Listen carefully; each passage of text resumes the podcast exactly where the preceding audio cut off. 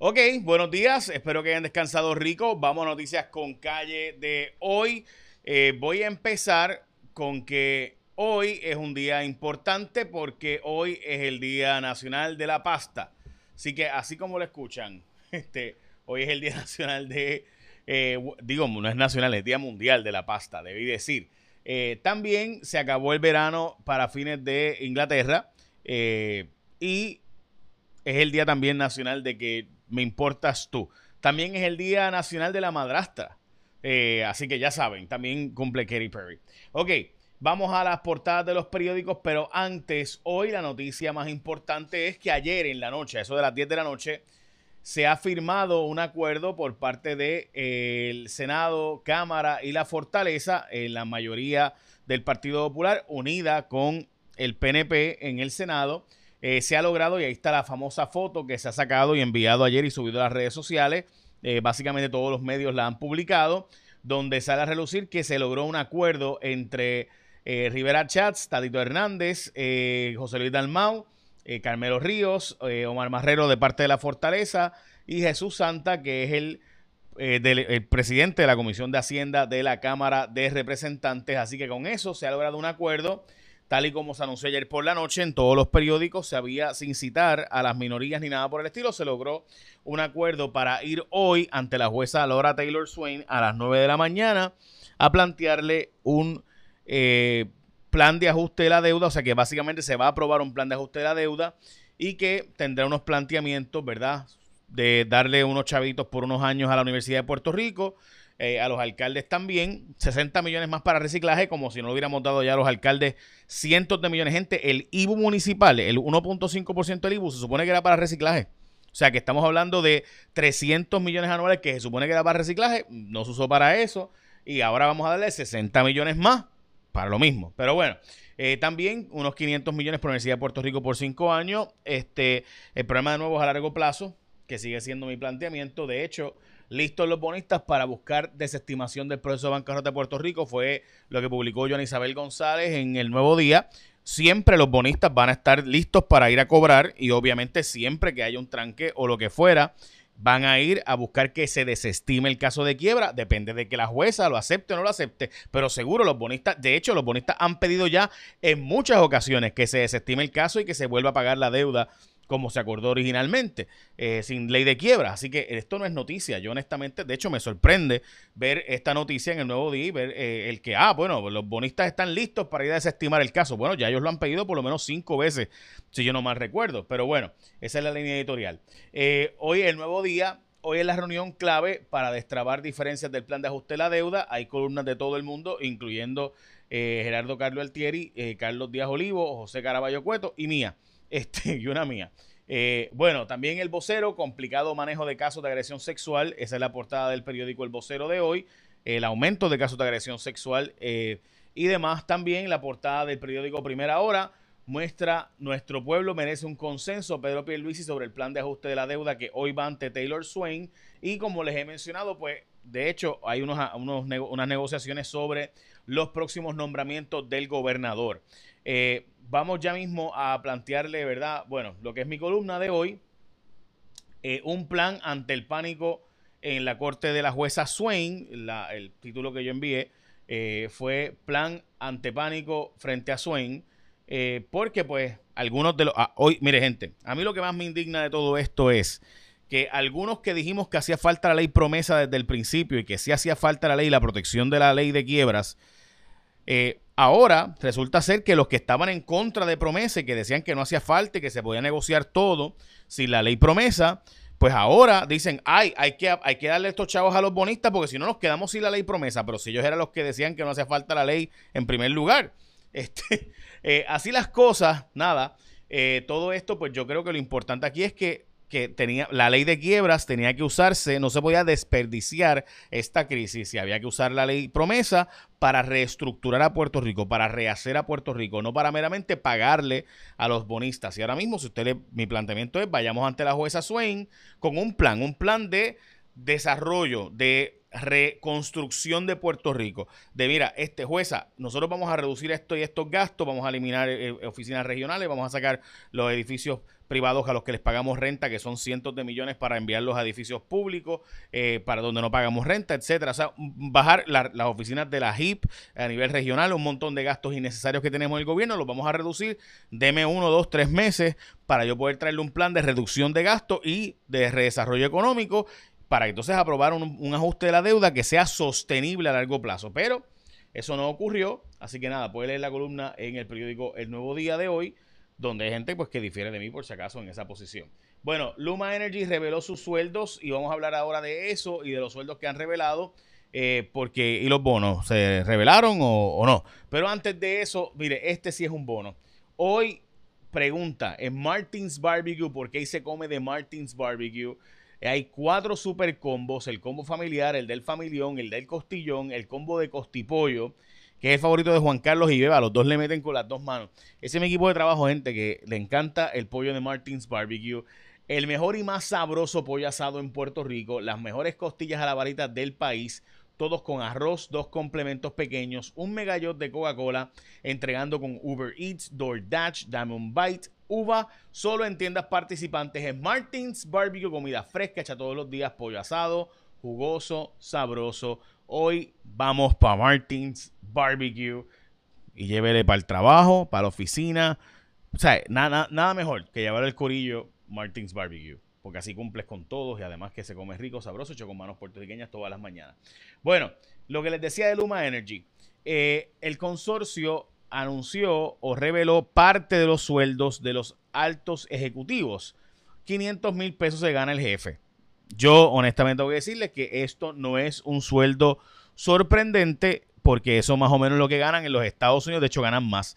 Yo creo que aquí hay unos datos que no han sido revelados y me parece que realmente ganan más. 200 mil dólares ganan los vicepresidentes. Yo sigo pensando que ganan más a través de diversas bonificaciones. Lo veremos porque todavía no se ha entregado la información completa ni tenemos los datos completos. Pero, de nuevo, esto es muchísimo más de lo que cobraban bajo la Autoridad de Energía Eléctrica. Así que si al pueblo le indignaba lo que cobraban bajo la Autoridad de Energía Eléctrica, pues Luma cobra dos y tres veces más de lo que se cobraba bajo la autoridad. Bueno, vamos a la próxima noticia. Es que la Sociedad de Asistencia Legal está considerando ir al Tribunal Supremo Federal para revocar la unanimidad en los casos de, eh, de inocencia o no culpabilidad Recuerden que los casos requieren unanimidad para declarar culpable, pues, pero no requerían unanimidad para declarar no culpable. Es decir, los jueces, o debo decir, los jurados, 12 de ellos tienen que ponerse de acuerdo para que fuera alguien culpable. Pero no necesariamente esos 12 tienen que ponerse todos de acuerdo para que fuera no culpable. El planteamiento de ellos es, oye, si nueve jurados dicen que es no culpable y tres dicen que es culpable, pues es no culpable.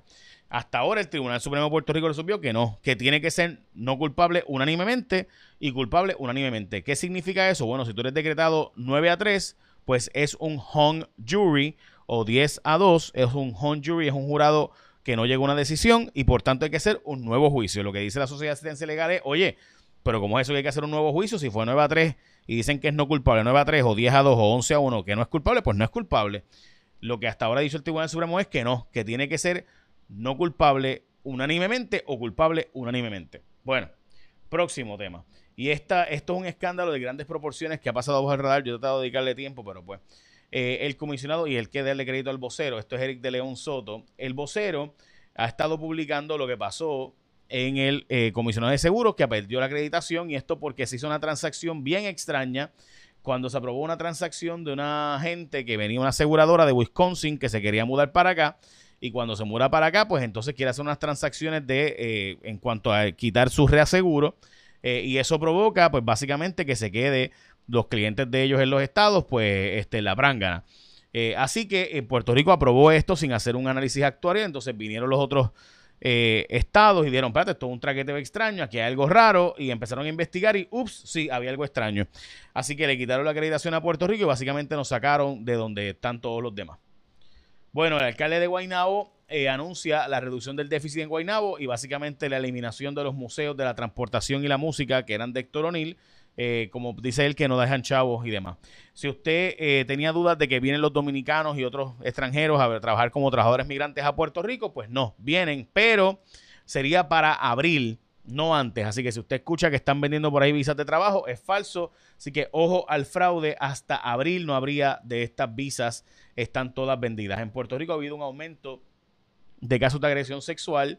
Eh, esto es la portada del vocero de hoy y cuesta arriba procesar los casos de agresión sexual. De hecho, la, presidenta o directora, perdón, del, del Instituto de Ciencias Forense eh, anuncia que se enviaron todos los safe kits para ser procesados, los que estaban viejos ahí en espera de agresores sexuales. De los 450 que ya se procesaron, solo dos han sido identificados con posibles eh, sujetos sospechosos de la agresión sexual. 450, repito, eh, de los han sido procesados, pero quedan muchísimos por ser procesados. Estos estarán listos para el 2023, según nos dice la doctora eh, María, María Conte. Entonces, el aumento de las agresiones sexuales sí es una realidad. Esto está en el periódico El Vocero de hoy, donde se ha aumentado considerablemente los casos, pero no llegan a denunciar. La mayor parte de los casos no llegan nunca a la policía y por eso no se reporta igual cantidad de aumento en los casos. El alcalde de San Juan va a invertir 26 millones en repavimentación en San Juan eh, y hoy, obviamente, toda la noticia importante es que estaremos ante la jueza Laura Taylor Swain a eso a las 9 de la mañana, tanto el gobernador como presidente del Senado y Cámara. Y eh, pues ahí el nuevo día puso la, ¿verdad? la gente que esté interesada y los bonistas organizados, las, las aseguradoras municipales organizadas, también han matado a tres hombres y otros tres resultaron heridos en Naranjito. Esto en un, de hecho, hasta el hijo del dueño del negocio en Naranjito también eh, fue asesinado, según informa el periódico Primera Hora hoy. Así que ya saben, este, básicamente esas son las noticias con calle de hoy. Estaremos todos al pendiente de lo que pase ante la jueza Laura Taylor Swain. Y eso de las 9 de la mañana estaremos reportándolo por aquí. Y además de eso, recuerde que hoy usted come de Martins Barbecue con el combo del familión, el combo de costillas, el combo de costipollo y el familiar. Así que ya lo sabes, arranca por Martins Barbecue y pues básicamente hazle el día a los compañeros de trabajo, a la familia, comiendo rico, sabroso, manos puertorriqueña, comida fresca hecha aquí en la isla. Bueno, vamos con Elizabeth Robaina, que hoy está de negro, solo audio. Buen día amigos de Noticias con Calle, feliz lunes iniciando semana con tiempo bastante estable, buenos momentos de sol, algunas lluvias llegando con el viento por el este de la isla. En la tarde anticipamos aguaceros al interior oeste y hacia el noroeste por esos efectos locales, el riesgo de precipitación de un 50 y hasta un 60%. Tenemos la presencia de polvo del Sahara afectando la calidad de aire, índice está moderado, así que personas sensitivas tomen los medicamentos preventivos. Esa bruma debe continuar por lo menos hasta el miércoles en cuanto a las temperaturas máximas de 85 a 88 grados, índices de calor que no se descartan sobrepasando los 100 grados y sí, el oleaje estará mejorando gradualmente, olas de 4 a 5 pies, precaución para operadores de embarcaciones pequeñas, riesgo alto de corrientes submarinas se mantiene para la costa noroeste de la isla. A largo plazo continuaremos con este patrón de tiempo bastante estable y las lluvias típicas en las tardes por los efectos locales entre miércoles al jueves jueves es posible ver un incremento en las lluvias